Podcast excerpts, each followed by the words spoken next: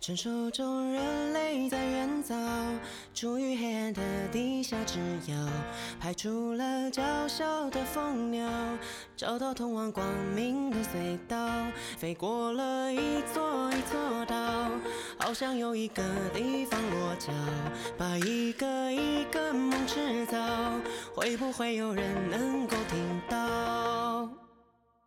寻找太阳。这是一档纵观东西方的泛玄学杂谈播客，我们浅谈八字、塔罗、风水，意在通过多维视角，助你趋吉避凶，百无禁忌。无灾无难，科学玩命，有吉有庆，能治百病。欢迎收听吉星高照。大家好，我是陈三希。大家好，我是千灵。我们这一期呢，将聊的一个话题呢，是我们八字当中经常出现的一个词汇，就叫身强和身弱。看八字的时候呢，总会听到这个词。今天的话呢，也是由千灵作为我们的主讲，来给大家去介绍一下身强和身弱的一些具体的一些内容。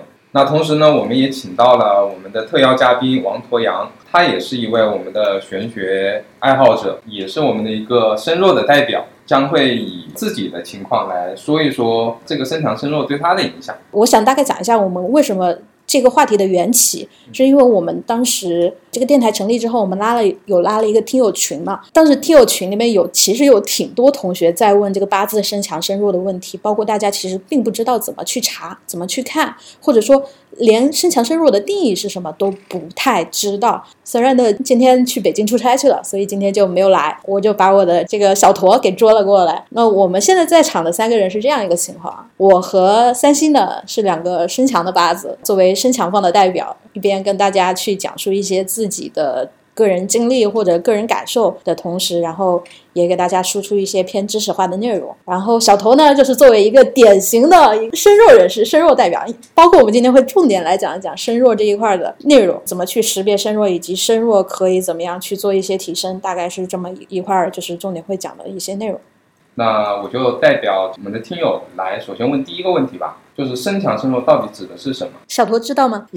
突然 Q 到我了。呃，身强身弱的话，就是好好回忆一下上课的内容。我在想我怎么说，不然被 Q 到。身强身弱的话，就是指你八字里面，首先自己是有一个五行嘛，就是日元，是代表自己的是某一种属性。比如我的话是一个戊土，具体身强身弱是什么意思呢？就是剩下的七个字里面是克耗自己这个土属性的比较多呢，还是说帮扶土属性的比较多？如果说是克耗自己比较多的，那就是代表身弱；如果是帮扶自己比较多的，就是身强。那如果以我这个例子来讲的话，就是我是土属性，那身弱的话，我是金水特别的旺。那我就是一个很典型的身弱的代表。啊，我直接要把我说 想说的给说掉。字明学的 很好，学的很好，学的很好。对，证明他这个学的很好。我我稍微补充一下，大众啊，对于这个身强身弱，其实会有那么一点误解。我个人是觉得是误解。包括我去看案例的时候，跟我很多福主去沟通的时候，他们会就我跟他讲到这个身强身弱概念的时候，大家都会觉得啊，身强。那是不是就是我身体好，或者说 我身弱，那就我身体不好，然后经常得病，怎么怎么样？看中了那个强和弱的关系，就是字面的意思。哎，就是命理学里面对于这个身的理解，就刚才大家聊到的，其实是日干，你八字的核心嘛。但是大众的理解就觉得是身体怎么样？有些流派他会把身强身弱叫做身旺。身衰那个看起来就更有引导性。有人说身旺啊，那我这个身体很旺，我衰，我是不是身体就衰败了？所以说他们就会有这种焦虑。对，是的。所以我其实想跟大家破除一个刻板认知的点，就是在于这个身强身弱不仅仅只是说你身体如何。它其实是体现之一，但是这里面其实也既包含了你的性格的表现，也会包含一些你的行为模式。就其实我们民间往往聊到这个身强啊，大家经常会听到一句话，就是说你这个人命比较硬，嗯啊，就是觉得。这个如果 八字硬，对，来了一些什么大灾大难啊，或者嗯生了一场大病，熬一熬扛一扛就过去了，这是大家对于这个身强的一个理解。对于身弱的话，大家就会觉得那是不是就经常容易体弱多病，怎么怎么样？所以就还是。讲回来，这个身强身弱，身体好坏，它只是体现之一，并不是身强身弱的全部。我这边其实是想补充一下，从我自己的一个角度来说的话，对于我的感觉来说，身弱好像确实是容易体弱多病一些，但是它的这个逻辑是和真正的强弱有点不太一样。嗯嗯，身弱的人他更多的是说身体比较敏感。就是稍微有一点风吹草动，可能就会把这个病给引出来，就会有具体的一些症状，嗯比如说身体不舒服什么的。比如说你经常生一些小病的人的话，他其实也不太容易生一些大病，因为他会过早的就把这些毒素呀什么的，就通过病症给发出来了。所以一般来说，身弱这种小病多了之后，反而是对健康来说是一件好事的。很多身弱的朋友会觉得啊、好羡慕身强，不生病怎么样？但是身强其实不是不生病，他可能比如说一年两年都没有一些什么小病，也不感冒，也不什么拉肚子，什么什么都没有，但是他可能突然一下来个大的，对，就是身弱的，他是及早的就已经把这些病症全发出来了，而且因为身弱的人，他就是容易有这种身体不舒服，所以像是也不太会有非常强烈的加班呀这种现象，所以不强烈的加班。所以也不太会有比如说过劳的这种风险，因为他可能劳到一半儿就已经撑不住了，就先昏倒了，反正就是容易累嘛，累了然后就不太会有过劳的风险。是的，这个身强身弱的概念呢，其实八字里面有很多的流派，比较偏古法一点的这种子平术讲格局的，它其实里面没有关于身强身弱的这样的概念。身强身弱的概念的出现，其实是我们现在讲叫心派命理，心派命理讲旺衰。就是刚才三西讲到的这个什么身旺身衰这些，跟身强身弱是一个概念啊。我讲一下为什么要去分这个身身强或者身弱，因为每个人八字、每个人性格他都不一样，多多少少完全平衡，就是这种四平八稳的性格，其实是这世界上不存在的。大家可以这样理解。我们《道德经》里面不是有句话讲这个“天之道，损有余补不足”，就你会发现。我们去断出你八字到底是哪个属性多，哪个属性少的时候，其实就可以在后天去做一些这些找补。那比如说你八字里面火特别多，那你性格可能就是一个特别行动力特别强，也容易冲动的这样的一个人。那在后天去做一些平衡的这些举措的时候，你就可以把你这些火属性尽量的去少去接触它，或者把它给抑制抑制，这些能让你运势变得更好。我我们刚才不是讲了，就身强它。不仅仅体现在健康上嘛，对同时还有在这个性格和行为模式会有一些区分的。整体来说呢，如何去界定身强身弱？我用一个词或者一句话来代替的话，就是你看这个人是不是容易受环境的影响。对，当你如果是一个特别容易受环境影响的人，嗯那你基本上你的这个八字或者说你的性格就偏身弱的。但如果你是一个比较自我、比较关注自身，也不太在为在意周边人怎么想的这样一种性格的话，那更多的你的这个八字就是偏身强的。如果回到就是性格特征上这个点来讲啊，就是你会发现身弱的人呢，因为特别容易受环境的影响，嗯所以他会对周围的这些人情世故的这些洞察能力是比比较敏感。对比较敏锐。对，他这个身弱不是代表不好，就是他敏感的话呢，其实在很多方面应用上面其实是好处嘛。那比如说在有的事情上，他就比别人悟性高一点，情感更细腻一些，呃，对对有些事情察言观色的能力更强一点。共情方面的能力是更强的。对，如果知道自己深入，其实也不用太过于担心。你了解其实更多是自己的性格，八字研究的还是以自己怎么了解自己嘛。其实身弱的人嗯也可以，就是命也会很好。对，是的，我跟你说，有一些大富 大贵之命，真的就是 就是身弱的人，咱们三个都玩游戏啊，英雄联盟，对，有些人像王心聪，就身弱的人，他其实更像辅助；身强的人比较像这种 DPS 啊，就输出类型的角色。干跟别人干，对，什么上单或者中路这种，对，身弱的人就像辅助。那反过来讲，刚才身强，我们讲他是不太容易受环境影响的。嗯。那一般这样的人的性格呢，比较关注自我，就是我是怎么想，我是怎么感受，我想要什么或者我不想要什么，这是身强的人比较清晰的点啊。嗯甚至有时候就是周边的人去看这个人的时候，会觉得这个人就有点。自私自利或者怎么样，或者嗯就活在自己的那个小世界里面，这往往是也是身强的人的一个问题啊。就身强身弱，刚才其实三西讲的还挺好的。首先，每一种性格它都会有自己的优势，也都会有自己的缺点。这世界上不存在所谓的完美啊，它都是正态分布的。就放在人群里面，既有这种一个团队里面有这种冲锋陷阵的、干活的、做执行的，也有这种大后方做补给，或者说去做指挥啊，去顾全全局的这一些人。所以说，像这个身强身弱，其实就说了，我身弱，我也可以过得很好，只要我能够研究得出来说，我这个性格的体质，我到底适合跟什么样的人在一起，或者说呢，我怎么样发挥出自己的特长？对，怎么样自己舒对，服就比？如你打辅助，那你怎么样把这个辅助打好？你尽好自己的力，你别说你当个辅助，你去干一些不是辅助干的事情，那这个就很容易挂，对吧？你辅助应该去排眼，或者说你应该给大队友，你结果冲上去跟别人对 A，那你肯定就会挂。你不了解自己，原来我我的攻击力是很差的，但是我帮助别人的能力会强。对，现在不是很流行那个 MBTI 的职业测试嘛？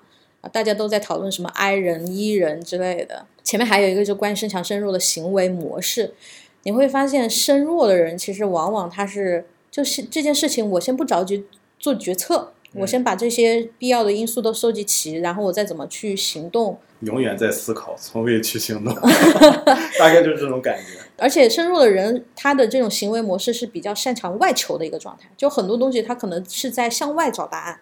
就如果是这种内心不太坚定的这种身弱的同学啊，特别我发现咱们群里面有一些这个群友，就是基本上是这种状态，就是他一直在寻求一个标准答案，或者说他在寻求你给他的解答，而不是说我要独立思考去考虑这件事情到底是怎么样。他需要人的指引。他就是有问题就问你，他永远不会内化成自己的东西，这是一个其实深入的人常见的一个很大的问题。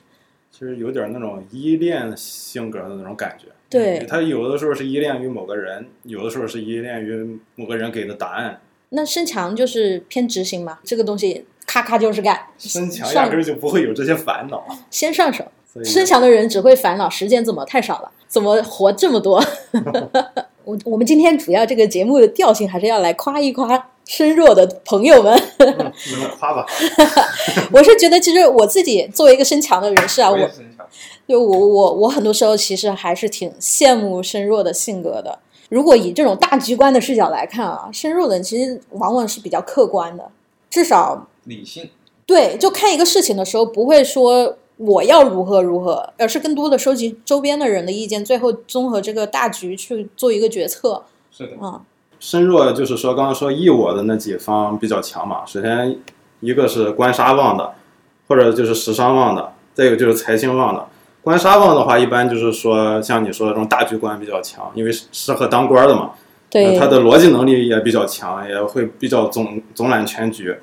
然后时商的话，就是从我的角度来说，他就是一个感知力比较强的，因为嗯，他无论是对美术呀，还有对人的情感的这种感受力都是非常强的，所以比较容易共情。还有就是财星旺，财星旺的话，一般就是人会觉得他会情商比较高，就是交际达人，一般就是财，尤其是偏财会旺一些的那种人。补充一下，正好小驼把我们这个后面要讲的关于身弱的分类就给提前给讲掉了，因为其实身弱，大家对于身弱的概念可能就是乍听之下，就是首先我们刚才破除了第一个固有印象，就不仅仅只是说身体弱，然后我们再回到第二个，就是身弱它里面也有细分。因为我们其实前面讲了为什么会弱，因为你八字里存在一些消耗你的属性，是的，那消耗的它其实会分不同的类型，基本上是三种啊。刚才讲了，第一个就如果我们以八字里面的食神来论的话，嗯。第一类是官杀嗯啊，然后第二类是食伤，嗯，第三类就是财星嗯。他们所凸显出来的其实就是完全不一样的性质的。就八字里面一般其实我们一共就五种属性嘛，木、火、土、金、水。嗯，其实我们会把它分成两个阵营。嗯第一个阵营我们把它叫做同方属性。嗯就是跟你是同一个阵营，跟你站在一边的。那比如刚才嗯小驼说自己是个戊土人，是土命人，那就土对于他来说，同方的属性就是火和土，，因为一个是跟他一样的，嗯一个是生他的。嗯那如果换成，比如说我们是金命人，对，那我们的同方属性就是土和金。对啊，你如果再换一个，比如说一个木命人，那你的同方属性就是水和木，这个是同方，就跟你同 同一个阵营的属性。对于身弱的来说，就是这个同方的属性不太多，周围帮你的力量不够，周围都是一些消耗你的，消耗你的就刚才说的另外三个了，因为我们一共是五、五种吧，减掉两个就剩下三种了嘛。第一个官杀这种属性呢，首先官杀它本身的性质上就是给人一种很严谨、很正规或者很那种很板正的这种感觉，就是我很遵守规矩，或者说我特别的遵从权威。是的，大家如果这个手头有这个排盘软件，你们可以可以看一看自己的八字啊。如果是身弱，你去看一看大概你这个八字里面到底是哪种属性比较多。如果是这种官杀比较多的，你一定会体现出来就是周围管你的人特别多，对你有约束的人特别多。那可能比如说是祖辈啊，或者父母啊，或者你的另一半，就是领导啊，对啊，领导啊什么的。就是夫妻啊，对男女朋友啊。所以刚才小陀提到了一个点，就是官杀旺的人，他一般都是比较很谨小慎微的性格。甚至如果说我们有点过头了，就是谨小慎微过头了，甚至是有点，呃，我们用一些不好的词来描绘，比如说有点刻板啊，或者说就是老板叫你怎么做你就怎么做，或者说有时候说有点懦弱，就是老板说的这个东西你也不敢反驳他，过于小心翼翼了。当然，这个一般会偏正官多一点。如果是七杀的话，七杀就会更加偏激。七杀其实是还蛮激进的一个属性，它更多的是容易去冒险。然后让自己身处到一个比较险的一个境地里去，嗯，就是风浪越大鱼越贵。对，但是就是这也陷入到了一个更更艰难的一个境地，所以对你的消耗也是更大的。是的，是的。其实身弱的八字是特别怕七杀的啊。我们讲七杀攻身，七杀旺的时候，往往会代表你压力很大，或者说这种特别焦虑的这种状态。对。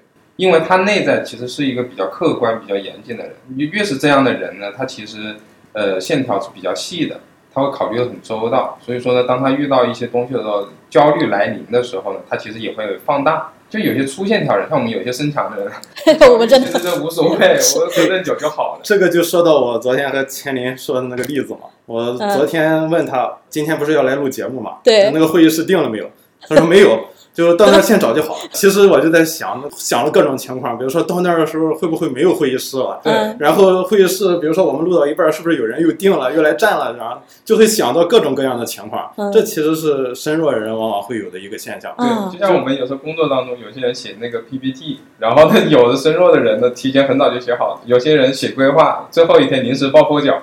哎，我就是这样的人。身弱的就会把各种情况都先想到，然后就是会在脑内不停的模拟。模拟，尽可能的把场景模拟全了，所以这也是呃身弱的人一个重思维的一个表现嘛。其实我认为就是之前讲身强身弱嘛，那如果身弱的话，他什么东西强呢？其实就是思维强，嗯，就是脑子里想的会更多一些，嗯，执行的会稍微弱一些。就包括你今天来的时候，你是来的比较晚一些嘛？我是一个迟到大户，但是我是他就会比较敏感，身弱的人就会比较敏感。哎，他为什么迟到了？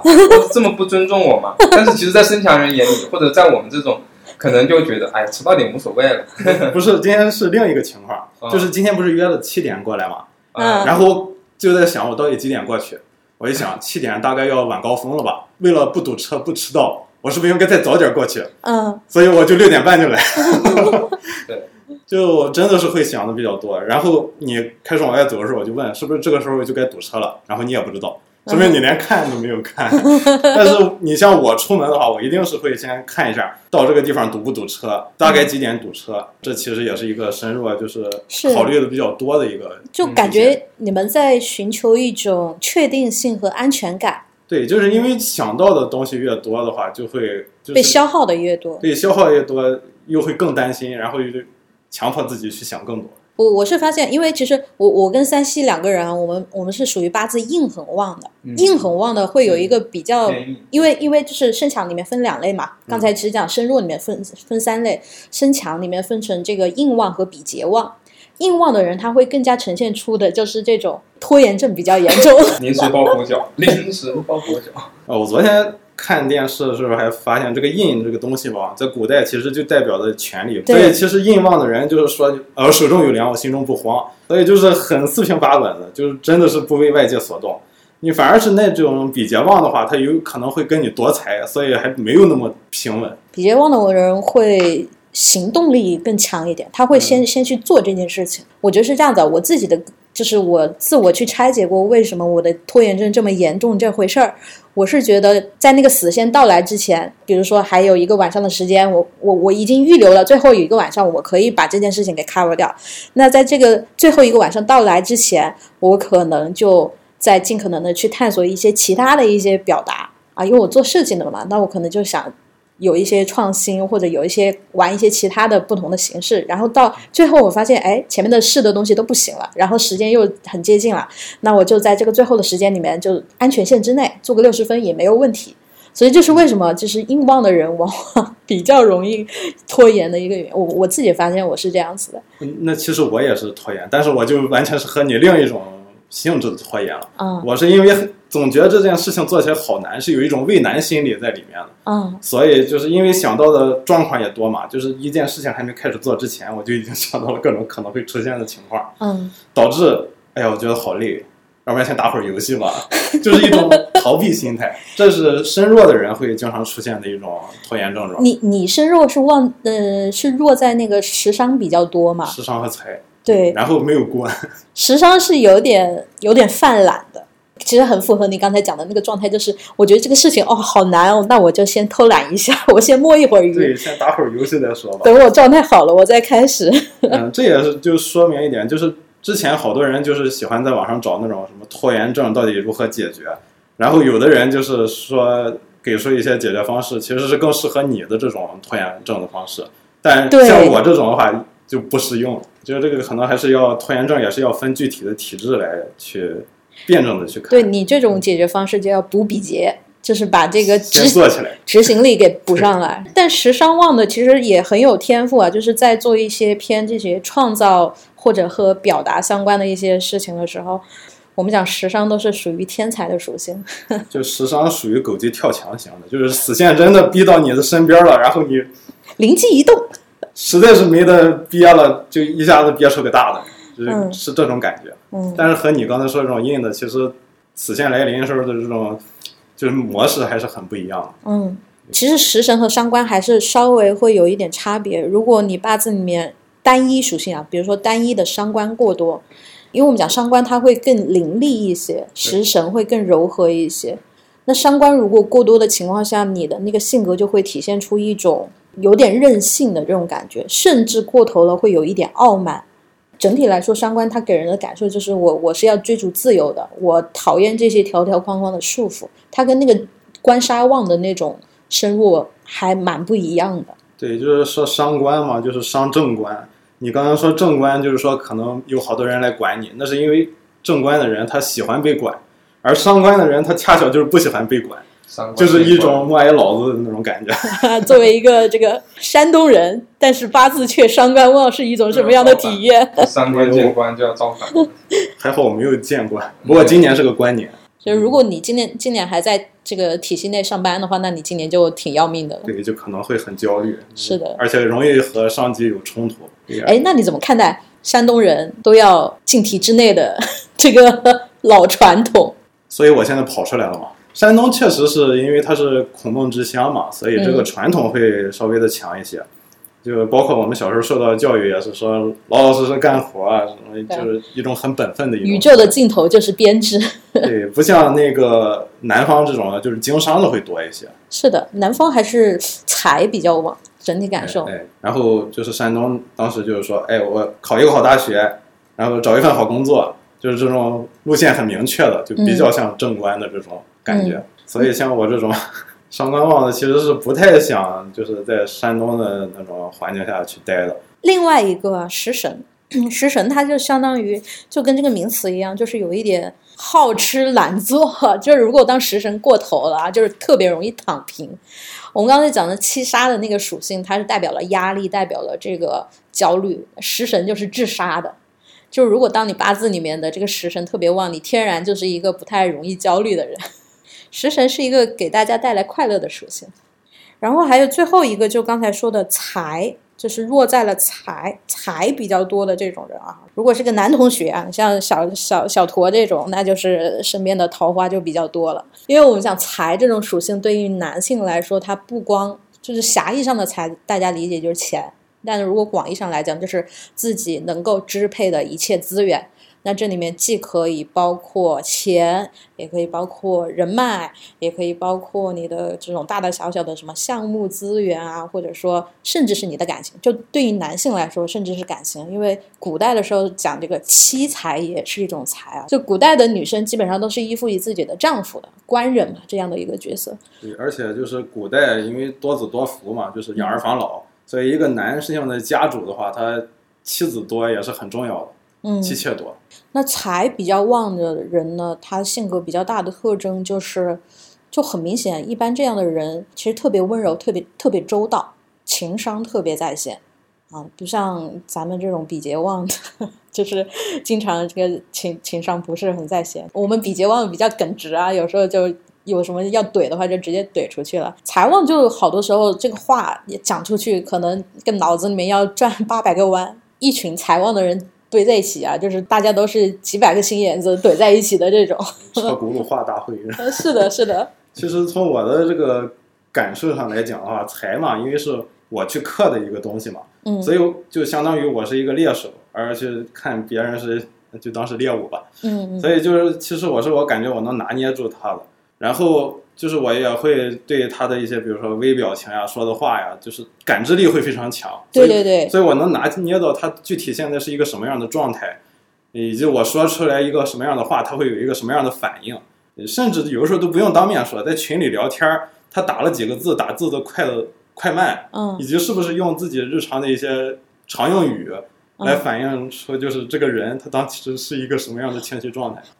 他洞察力很强，那跟我就不一样。我群里面说了什么，我很多都不记得了。哦，他真的，他他他他，记忆都看。你知道他的他的微信都是什么三千多条未读，我真的是每次找他，我得我得私聊他。对你刚才说的这一点的话，我又想起来我之前遇到一个什么状况，就是我之前在办公室里嘛，我就算是干活的时候，我的耳朵也跟小雷达一样。什么人什么时候说过什么话，我都能听到哦。然后就包括过了好久之后，他们自己都忘了，我还能给他们复述出来。哦，那所以说太强了。对，这也是反映了刚才就是说的嘛，容易被外界干扰。嗯，就这这样的情况，虽然我听到了很多信息，但是也影响我工作呀。那我们就是那种耳机一戴，谁都不爱。我开始画图了，你即便是老板，你都不能来打扰我画图。对，耳机一戴，我如果听歌的话，完了我又去听歌去了，我又干不了活了。包括像什么听音乐工作的话，那我这样的也是不太适合的。音乐一播，我的注意力又被音乐给吸走了。财多的可能就是这种注意力容易被比较耗散，是的。但这里面其实也是有个细分啊，比如说正财和偏财这两类人，其实差异还蛮大的。我说实话，因为如果我们从正财偏财的角度上来讲啊，正财就是那种你要花费心血和努力才能收回来的这些回报嘛。那其实对于正财旺的人来说，他反而其实是比较抠门的。我跟你说，我以前有个老板，反正他也不会听我这个节目了。反正我就说说他的光荣事迹。他真的好抠门啊！就作为一个就是已经带了四十人大团队的老板，然后他每天晚上坚持加班到最后，然后一定要去拉拉餐补的理由，就是一定要把每天那个十块钱的餐补给刷掉。然然后回家的时候可以打那个那个那可以报销。是的，会过日子。这也说明，就是即使是正财嘛，那个注意力也都是放在这种。计算上面了，那偏财就会完全不太一样了。偏财，因为他我们讲偏财都是一些就是意外之财嘛。嗯，如果一个人八字偏财比较旺，他习惯的那种行事风格就倾向于说是这种高风险高收益的这种类型，或者说他其实不是很在意手边的这些资源，就要花就花了。其实跟比劫有点像，就有点大手大脚的，比较挥霍无度。如果偏财比较旺的情况下，而且对于男生来说，如果偏财比较旺就。比较花心，偏财旺的人好像其实对新鲜感的这个要求度还是挺高的。嗯，那如果放在恋爱里面也是，就比如很快的可以进入到一段这个感情关系里面，然后花前月下也特别浪漫怎么样？但是消退的也会比较快一些。我相信呢，很多的我们的听友朋友们听完这个以后呢，肯定就迫不及待想知道自己到底是身强身弱，想去查一查或者查一查身边的人到底是身强身弱。接下来的话，我们这个千宁就来跟我们。来讲一下这个八字中它如何界定身强身弱，我们应该怎么样去查，怎么样判断自己到底身强身弱？这是一个最枯燥的话题，所以通过最简单的方式让大家能够理解吧。简单讲一讲啊，就是首先我们其实前面提到了如何判定身强身弱，第一个参照点是你的出生这一天的天干，我们叫做日干。对，比如你是庚金人，你是戊土人，你你是看这个日干的。八字有四柱，从左往右数的第三柱的最上面那个字。对对对对对，是的，是的。我觉得对小白来讲会这样讲：年月日时里面日的那个天干。然后接下来你就是看其他的七个字跟它之间的关系嘛。嗯。我们之前提到了一个叫做同方属性。嗯。那一般其实你整个八字里面同方属性它的占比超过百分之五十。嗯。那一般就是论身强的。嗯，当然，这个算法它会有一套很精准的，也不叫很精准的，就比较细节一点的，就是怎么去算比例啊，包括里面什么得不得令啊，就是这个月份对你有没有这个影响啊，嗯。然后这个地支有没有天干有没有这些影响，它会有一些更专业的，这个肯定是需要一个系统的学习，或者有一个专业的命理师帮你去梳理的。包括其实也有朋友问嘛，就是我这个去网上找一个软件，找个 app 测一下，这个它为什么这些 app 你们都不告诉我身强还是身弱啊？因为这个事情 app 基本上干不了，这个事情基本上需要一个经验丰富的命理师帮你去判断。反正一般是以那个百分之五十为一个一个切分点。它的逻辑是在于，就我们刚才讲了，强就是周围帮你的属性多，你可以理解，其实帮你的属性多的时候，那你的性格就更加的有安全感嘛，你就不会在意你周边的环境怎么样，你就更加关注自我。那弱就是反过来了，就周围没什么帮你的人，你很需要各种抓手，让你安全感增强。这时候你就会向外去攀援，向外去求这样的一个状态，就容易受环境的影响。当然，这个里面其实有非常重要的一个点，就是身强身弱，它其实是分等级的，就它不是一个开关制，不是说我今天这个开关开了我就是身强，开关关掉了我就是身弱。我一般会粗浅的这样来分啊，就像我们那个相机曝光度一样，正的分成一二三档，负的分成一二三档，中间的零是比较平衡原始的那个配置。那我们身强身弱也可以大概这样来分等级，身强分成这个次强、中强和极强，然后身弱就是次弱、中弱和极弱，那中间的零就是平衡，大概可以分这么几档。所以也就讲回来，它像个天平一样，你越处于两端，你的八字就越不平衡，那你受时间的影响也就越大。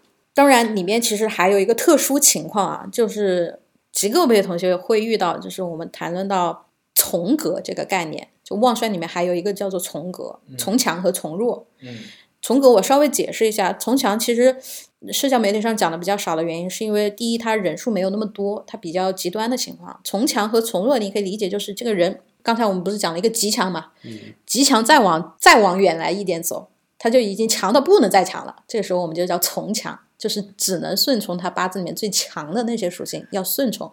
我反正也改变不了了，我就顺从着他。对，已经救不过来了。嗯，对对，是的，身弱也是一样的逻辑上，就是弱到已经弱到极致了，就放弃自我，我就去随着感觉有种我不能跟天对抗，那我就顺从天的规律，然后好好的改造自己。是的，是的，是的。从强你可以还是当身强来看，但是它的五行的喜忌会有一些区分。这个喜忌我们可以后面再去找一期专门跟大家讲一讲，也可以。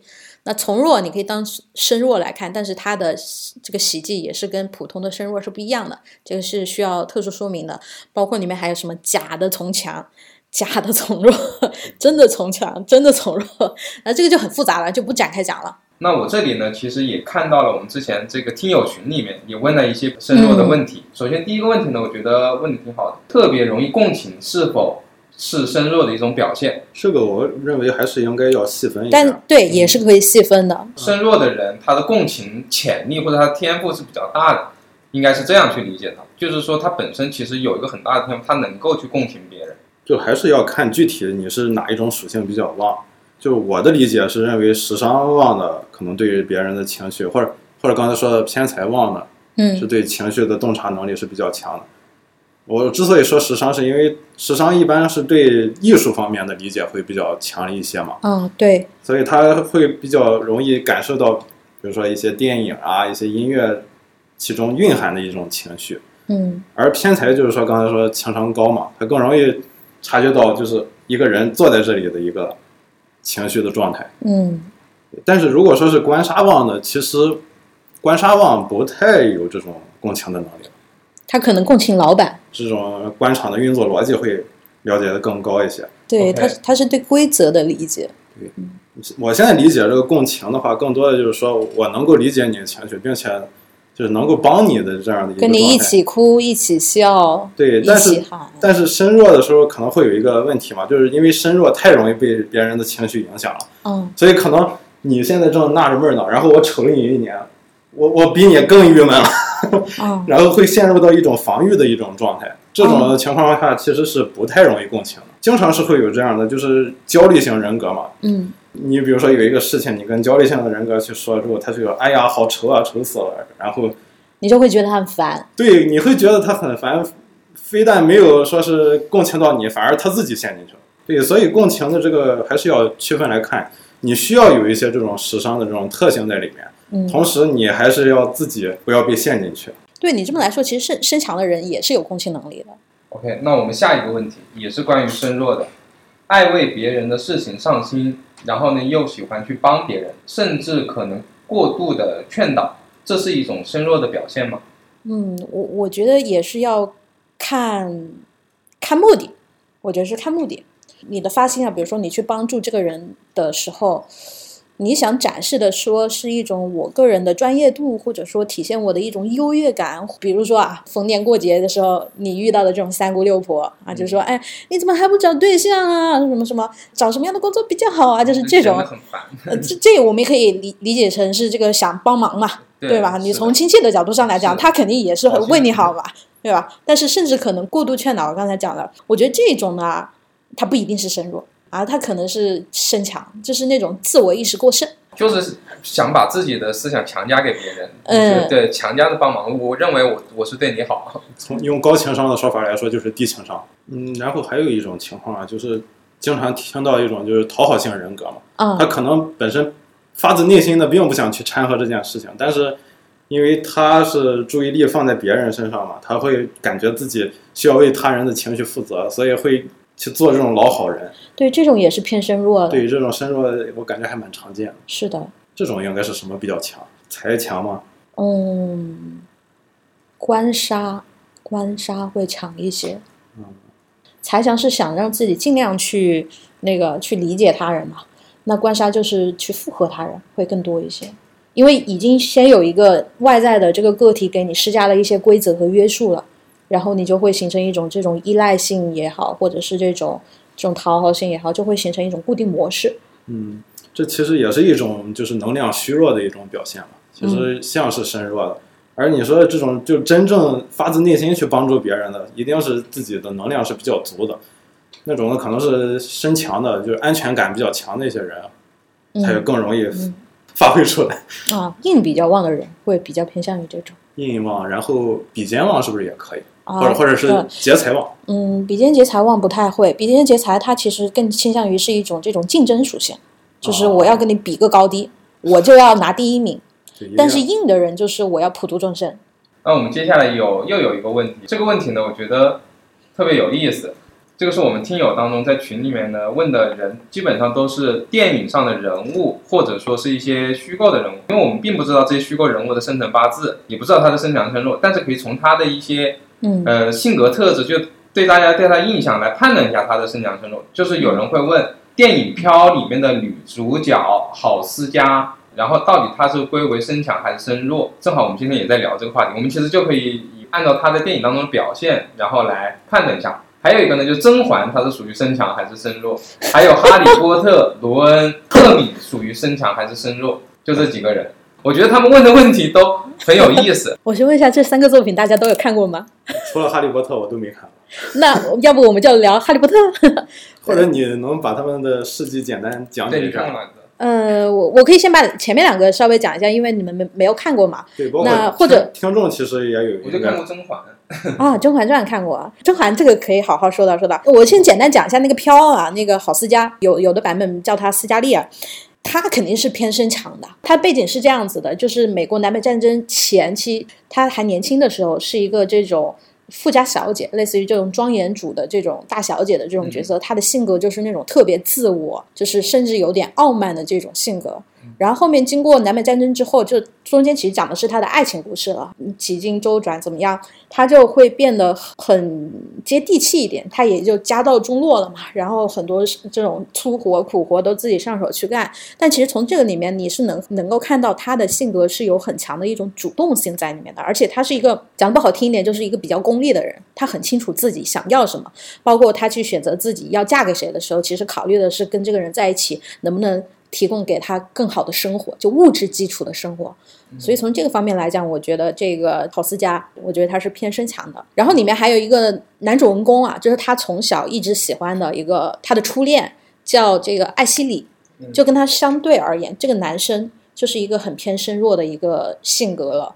因为他的那种感觉就是美国经历南北战争之后呢，他就是一个逃避现实的，然后一直很被动，就什么事情都是这个时代的一些洪流在推着他走，而且他也表现出了很不太适应这个时代的一些变化的这种感受，这个就很明显的是偏身弱的。然后另外甄嬛啊，要不你先讲讲，我有标准答案。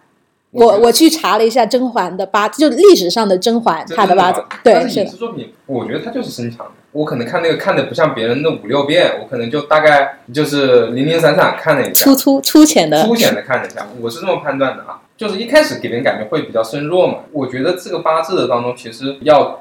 追求本源，就是它最终发展的形态，以及它当初的能量发展到一个什么样的一个情况，就是它本身的那种东西能爆发出来的东西，其实就是一个生长的一个一个性格。不管他之前是什么样的，他之前可能一开始可能是一个比较卑微的一个小的一些什么贵人啊，但是你从他后来他所在乎的东西和他最终做出的抉择，他其实兼备了这个身强当中才能做出来的这种天赋。后宫那么多嫔妃，有那么多大英，他就做不出来他这种。所以说，我觉得从结果论来而言，我是看结果论，就是看最终的这个定性的这个东西来讲，就符合这个身强的这种，这是我的判断。嗯，我觉得你的判断基本上还是符合的。嗯，但是我来讲一下标准答案。他，如果你从他八字本身来讲呢，我我是专门去查了一下，就是历史人物的，在《皇室四谱》里面有记载，关于这个熹贵妃钮祜禄氏，这个姓氏后面是赐给他的嘛？那个里面是有记载他具体的这个生辰的，是生于这个康熙三十年十一月二十五辰时，啊，这个十一月二十五是农历啊。如果你把它翻译成我们现在的这个西历公元纪年法。就是一六九三年的一月一号，就元旦这一天，然后辰时，对应的八字是一个呃年柱是壬申，又来一个人申，月柱是壬子，它的日柱是庚午，时柱是庚辰，那就水金偏多嘛？对，金水偏多，嗯，那应该是身弱吧？身弱偏弱的，因为它是子月嘛。而且又有这个生子生子成三合，就他八字真的，你乍看之下，其实你你刚才说的很对的一点，就是为什么你感觉他才进宫的那会儿是那个偏身弱的，因为他最开始就拿月柱来说，我们讲月柱代表事业宫，食伤旺，青色的这个食神伤官，所以你会。看到他才进宫的那个状态，就是我也不想说我要去讨皇上欢心，我就在我自己的这个小边边角角过好我自己的生活就好了。我也不想去跟其他的这个嫔妃争宠啊。就一开始他其实是一个比较被冷落的一个状态嘛。他被选进那个宫里面，也是因为他的长相长得像那个纯元皇后啊，并不是因为他什么家世多显赫或者怎么样。对。所以其实从一开始就体现出来他很强的这种时商的特性，就偏弱的这一面这一方面就凸显出来了。但往后面走，你会发现他的日柱是庚午，然后再到他的时柱，如果我们再把后天那个大运给加上去啊，就他走的那个。大运上其实是走的这种土金的大运会更多一点，就是这种印也好啊，这种比劫也好，帮身的属性会更多，所以你会有一种很强烈的感受，就是他后面慢慢一步一步开始上位的时候，越来越变了，变了一个人嘛，黑化。他的石柱是做正官加正印嘛，石柱又代表的是子女宫，所以你像他的这个乾隆是他儿子嘛，能能把乾隆给扶上去，其实他这个子女，他的这个子女宫是很旺的。而且我再多说一嘴，他的这个夫妻宫庚午这一柱，我们讲是自作正官，就按道理说他是可嫁贵夫。嗯，但是因为他不是出生在子月嘛，自带一个子午冲。嗯，就是他天生跟他的跟他的老公之间那个缘分就不是很很深。他最爱的还是那个四郎嘛，他跟雍正其实关系也不是那很很那啥。这一点来讲呢，就他的八字是有点。克夫的，然后我们再去看乾隆的八字，乾隆八字是有点克父的，这两个人夹在一起就把雍正给搞没了。因为乾隆的八字是那个，就大家如果学八字命理的同学会一定会学过乾隆这个八字，特别经典的子午卯酉四桃花。乾隆也是个庚午柱，但是他的月令是丁酉，就相当于他的这个他的月柱是自作阳刃。啊，就是洋人客户嘛，所以如果我们再去看剧的话，它基本还是挺还原这个现实情况的。真的，说不定那个剧组的人还去研究过他的八字，应该从他的事迹上就能够反映出来，因为他毕竟是个历史人物。然后还有一个呢，就是赫敏，这个哈利波特的，他是一个很标准的这种呃三人小队的这样的一个配置。哈利波特就是一个就主角嘛。其实我我觉得讲他们三个这小三只的时候，比较明显的其实是赫敏。赫敏一定是一个身强的一个性格。啊，他身强吗？你你觉得他身弱吗？我觉得他伤官比较强那种感觉，就很伶俐嘛，而且就是聪明，对，聪明。也不一定说他就是身弱嘛，有可能比较平衡嘛，比如说伤官配印这种。印一定很强，嗯大学霸。对，因为他学习就是各方面都很强嘛，包括他展现出来这种气质也是很凌厉的嘛，不像是一个纯印的一个人。我我为什么会觉得他，嗯，一定是身强的一个八字啊？有几个点，就是聊一些电影的细节啊。第一部里面很经典的那个就是举手的那个场景，嗯就是他在任何一节课上课的时候，他都要。就老师只要一问到问题，他就立马举手，我我要我要我要发言，我要发言。就其实这里会体现出一种很强的比劫的性质，就是很要强，我要比你们周围的人都强。而且他们第一学年考试完结束之后，他就是年级第一名嘛。格莱芬多那个学院啊，他就一直是第一名的这种，就是属于大学霸。对这种学术方面又特别有研究，然后到第三步的时候，当时不是还那个麦格教授给了他一个那个时间转换器嘛，他就拿那个时间转换器以后，就相当于拥有了 n 倍的时间，然后去学了很多科目，就是这个自学这个自驱力是相当的强的。但是好像能量很强的那种感觉嘛。所以我，我是觉得他是一个非常典型的一个身强，而且是这种自我意识很强的这样的一个大学霸的一个人设。那再聊回来，哈利波特，哈利的性格呢，我就觉得是相反，他就是一个很典型的身弱，因为他的那种感觉啊，就是。你并没有感觉他像所有的这种电影主角一样说我要去拯救世界，他是有一种感觉被大家推着去拯救世界的这种感觉。就是我我有一个宿敌，你们一上来就给我安排了一个宿敌，这个伏地魔，然后又集结了什么凤凰社，然后带着我一起去打这些食死徒。我也不想拯救世界，但是这好像就是我生下来的宿命，那我就勉为其难的去踏上这一趟这个这个这个拯救世界之旅吧，这种感受。但是我的感觉就是，当然这个感觉比较直接嘛，就是觉得他命很硬，所以我觉得他可能是个神强的。就你想想，他这一路上又是伏地魔，又是什么东西的，其实也克死了不少人啊，就是他身边的人嘛，嗯基本上后面都死了嘛。嗯，是就包括那个什么火焰杯里面那个最后那个人叫啥来着？他那个学长是吗？对，那那等于是帮他死的 感觉，是的，是的。所以就感觉他是一个自己命很硬，然后还会把别人克死的一个人。你这么一说，但是是这样子的啊，其实哈利他是有一个具体八字的，啊，对，这个我也看了，他好像是，我是直接拿他的生 对，因为就是生日直接哦，他们会在上面写。J.K. 罗琳他在啊。写这个作品的时候，就是他他在也也不是说他一定研究了八字或者研究了星盘，但是他是这样子的：罗琳他是出生在一九六五年的七月三十一号晚上九点，然后他在塑造哈利这个角色的时候，他就说那就跟我同一天生日吧。他给他拟了一个生日是一九八零年的七月三十一号的晚上九点，是一个狮子座。他们分四个学院嘛，哈利去到那个学院格莱芬多，就是以那个狮子作为一个他们的 logo 的。然后这个八字具体起出来呢，就是一个庚申年、癸未月、乙巳日的丁亥时，就是一个乙木偏身弱的一个八字。对正官呀也多，官多我觉得还蛮像的，因为他比较守规矩的一个人。对对对，是的，然后他这个，我感觉他是一个七杀大运嘛，正好赶上个伏地魔，这个就是来了一个非常大的威胁。是的，但他却最后还活下来了，要不然是从格了，要不然就是我感觉上是比较偏命硬的这么一种状态。对，然后再有一点就是他父母也是死的早嘛，那嗯这点其实可以比较像是比杰旺。对比杰旺，他首先克父嘛，然后最后罗恩，罗恩，我个人会觉得介于赫敏和这个 Harry 之间，他有点像个比较平衡的八字，但是平衡里面带一点点强，因为他有个很大的特征，我是觉得他兄弟姐妹非常多，嗯，就他那一辈里面有七个兄弟姐妹。他算是里面的老四还是多？哦，我具体有点忘了。反正他上面肯定两个哥哥嘛，那那对哦双胞胎嘛。卖咒诅的，对，而且你会发现他和他的这些兄弟姐妹之间的关系其实也不是特别亲近，所以如果从这个角度上来讲，他有点像是一个比劫旺，然后比劫为忌的这样的一个偏身强的八字。而且你你发现啊，我为什么觉得，首先赫敏肯定是一个典型的身强。然后罗恩他又偏强一点，就两个身强的人怼在一起，他俩不是老老吵架嘛？就是后面就就就就谈恋爱的时候就各种闹别扭。吵成两口子了嘛。嗯，是的，所以我我大概是这么觉得的。那我们最后的话还会有一些小问题。首先，第一个就是有没有身弱又特别自我的人同时存在？这种肯定是有的，嗯，因为我们刚才分析了深入，它也分不同类型嘛。比如说这个人身弱，但是他伤官特别重，对，就一身反骨的那种。然后身弱是不是可以变成身强？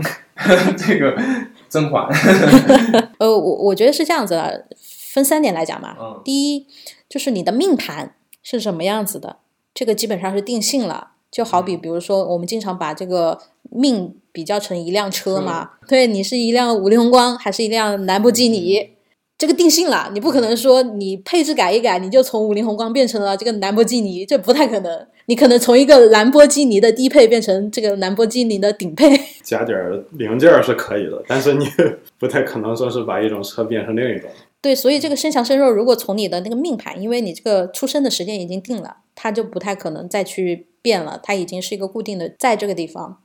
但是后天的这个运势呢，刚才我们讲甄嬛的八字嘛，它多多少少还是会有点影响的。随着你这个运势的高低起伏，它肯定会有一些校正或者让你更偏的这种倾向。他如果说真的要变成身强，那肯定是中间的某一些阶段，他经历了很大的变故啊，或者说有一些事情真能够让你自己想通想开。那你看甄嬛，她就自己想通了，她觉得我就应该变成什么样子。所以说这个其实我觉得还是要有个契机的。每一个人，包括我们现在自己，我们想要改变自己的本身的性格和初衷，其实都是很难的，对吧？就我们自己的习惯，那你肯定是中间有一个什么样的事情激发了你的斗志，或者说激发你的原动力，这个时候你又知道怎么样去改变，那这个时候你就可以变成，你又不得不去改变，那你就会变成那样的人。所以说这个身弱变成身强，一开始你是身弱，但是你会变成身身强属性，那你一定是会有一些因素在里面的。讲白了，就只有一条路，就是开始走修行路。对，或者说你不是说作为一个专业修行人，但是你在俗世中去修行，你就是跟自己的那些天性的东西去做斗争，或者是去做平衡。对，但是我在思考，就是这位听友他为什么要问这个问题？他为什么会觉得身弱不好，或者要变成身强？其实我们刚才聊的所有的东西来讲，一方面可能这个提问的人他会觉得他理解的不深，觉得身弱就是不好，我要变成身强。但是我们刚才讲的，其实身弱也会有很好的。所以说我其实刚才在思考的就是他身弱，他想变成身强，到底是一个什么样的初衷？如果说他的初衷只是想自己变得更好，其实你身弱的人，你遵循自己本身的一些基础条件、基础天赋，你去把它优化好，那其实身弱的人也可以过得很好，对，不需要变变身强。其实我的观点就是说，你没必要说要变成身强，你就顺其自然。是的，还有一个听友的问题就是说，他这个问的问题，我理解一下，他问的是修行的人为什么命算不准？我不知道他这个是修行的人给别人算命的，还是说别人算他的命？他是问的那个，我我记得这个问题，他是说有一些就是这种老修行嘛，你去看他的八字，就他的八字跟他的性格是两个截然算他的命，算修行对对对，哦是的。一般这个其实是这样子的，因为修行人嘛，他已经脱离这个俗世的捆绑了，或者说脱离他本身八字的那些自动导航的东西了。这个我是有实力的，我自己的禅修老师。我那个禅修老师，他不是说想让我去帮他一起做禅修营嘛？当时我也傲娇了一下，我就说可以啊，那你先把你的八字发我来看一看，我们俩适不适合合作。然后我看了一下他的八字，我当时我我我其实挺震惊的，因为我接触他一年多的时间，他给人的第一印象，或者说这一年多的时间里面，我觉得他是一个非常有输出能力，或者说他是一个很自我意识偏身强的这样一种感觉，给人的感受上是这样子的。我觉得他是一个，而且又是一种老师的身份嘛，在跟你不断的传授知识，感觉硬也很重。但我看他的八字的时候，他八字特别身弱，而且不属于从弱，所以我当时就很震惊，我觉得哇，确实这个修行多年，确实能改变人的气场。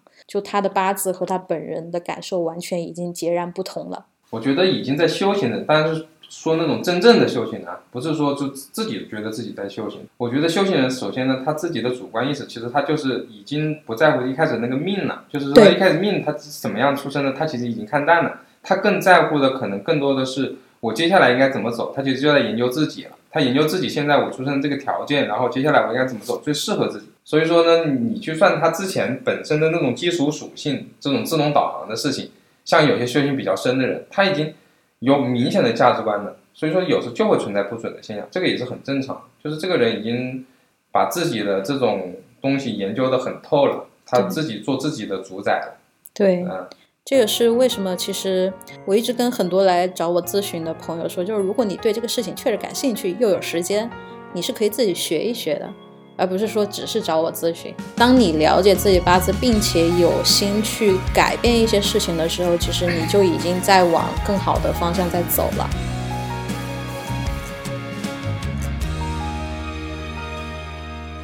这一路上走走停停，顺着少年漂流的痕迹，迈出车站的前一刻，竟有些犹豫。不禁笑着，竟相信，且仍无法避免。